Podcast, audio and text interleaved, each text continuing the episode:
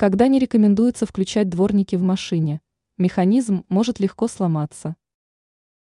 Пришла зима и принесла стандартные, но достаточно неприятные проблемы для автомобилистов. Когда выпал первый снег, рекомендуется вспоминать важные правила использования дворников, что даст возможность сохранить машину в нормальном состоянии. Нельзя включать стеклоочистители не вовремя, особенно если они сильно примерзли. Давайте посмотрим на рекомендации опытных автомобилистов. Что опасно делать с дворниками? В первую очередь, не нужно торопиться включать дворники после того, как был заведен мотор. Температура на стеклянной поверхности должна хотя бы слегка увеличиться.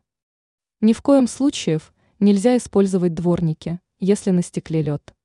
Также ни в коем случае нельзя лить кипяток на дворнике в холодную погоду – так как в этом случае это может привести к повреждению лобового стекла. Лучше очищать стекло и поверхности машины от снега как вечером, так и утром.